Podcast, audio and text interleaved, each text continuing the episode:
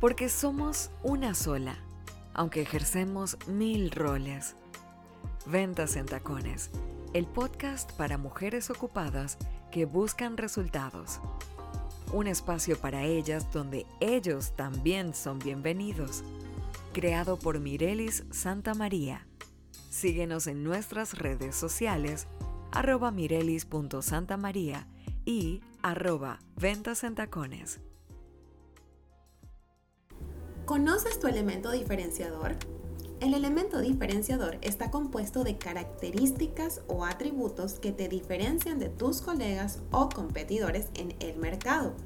Es eso que vas a comunicar y demostrar para que tus clientes te elijan a ti antes que a otro que ofrezca el mismo tipo de producto o servicio.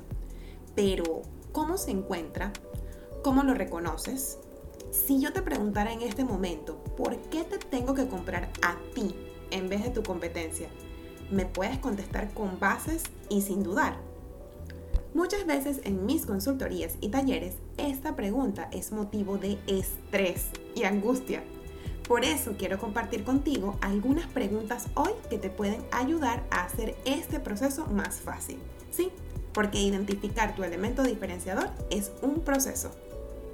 Lo primero que debes preguntarte es, ¿qué hace que mi marca sea única? Ahora, te voy a hacer una aclaración. Por marca, en este momento me voy a referir a tu empresa, producto o servicio. La segunda pregunta que debes hacerte es, ¿qué hace mi marca de forma superior a mi competencia? Es decir, pregúntate, ¿qué hago más rápido? ¿Qué hago más costo efectivo? Qué necesidad estoy satisfaciendo a mi cliente con más valor, en dónde yo agrego más valor que mi competencia. La tercera pregunta sería, ¿por qué motivo me buscan mis clientes? Aquí piensa, si tu marca es la más económica, esa no es la respuesta. Ahora, si ofreces más valores agregados, eso sí puede ser algo que te diferencie del resto. La pregunta 4 es, ¿es tu marca pionera en su área? Si eres pionero o pionera en tu área, ahí tienes un elemento diferenciador. Eso sí, tienes que apurarte porque te pueden copiar. La pregunta 5 es, ¿creas una experiencia para tu cliente en cada contacto? ¿Por qué te pregunto esto? Porque es importante que sepas cómo están tus lazos con tus clientes en este momento.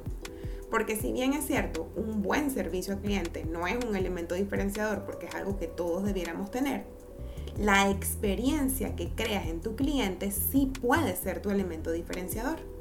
Ahora, después de realizar estas cinco preguntas, debes ser capaz de encontrar cuál es tu elemento diferenciador. Y una vez lo encuentres, te recomiendo hacerte dos preguntas más. Lo primero es, saber si tu elemento diferenciador puede ser fácilmente copiado por tu competencia. Si la respuesta es sí, tienes que revisar en qué punto puedes reforzar la diferenciación. ¿Sabes por qué? Porque el que no se distingue, se extingue. Y la siguiente pregunta que debes hacerte es, si tu elemento diferenciador es muy sencillo o es muy básico, es decir, hablemos de precio bajo o en servicio, tienes que verificar cómo vas a hacer para diferenciarte. ¿Sabes por qué? Porque es que si tienes estos elementos diferenciadores básicos, es porque tú no conoces realmente las ventajas competitivas de tu producto o servicio. Ahora, si todavía no encuentras tu elemento diferenciador, entonces piensa cuáles son los criterios que utiliza tu cliente para tomar su decisión de compra. ¿Es acaso el tiempo de entrega? ¿Es el delivery? ¿Es la accesibilidad? ¿Es la automatización? Verifica cómo está tu comunicación durante todo el proceso de la venta. Verifica cómo está tu seguimiento. Verifica qué tan personalizada es la atención. O todavía mejor, verifica cómo es tu servicio de postventa. En alguno de estos puntos que te he mencionado ahorita, pudieses tú encontrar ese elemento diferenciador que salga de lo básico y que te pueda dar un resultado. ¿Por qué? Porque el elemento diferenciador lo buscamos porque queremos comunicarlo. Es eso lo que queremos comunicar a través de nuestra publicidad, a través de nuestro marketing, a través de todas las comunicaciones de nuestra marca.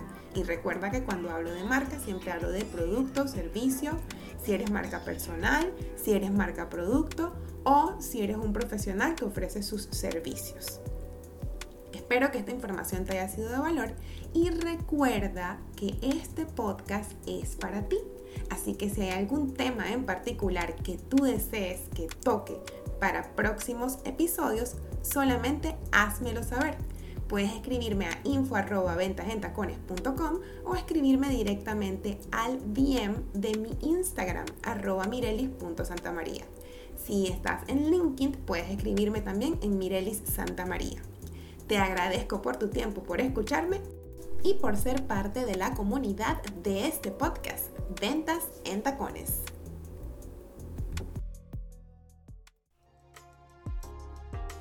Esto fue un episodio más de Ventas en Tacones, el podcast para mujeres ocupadas que buscan resultados.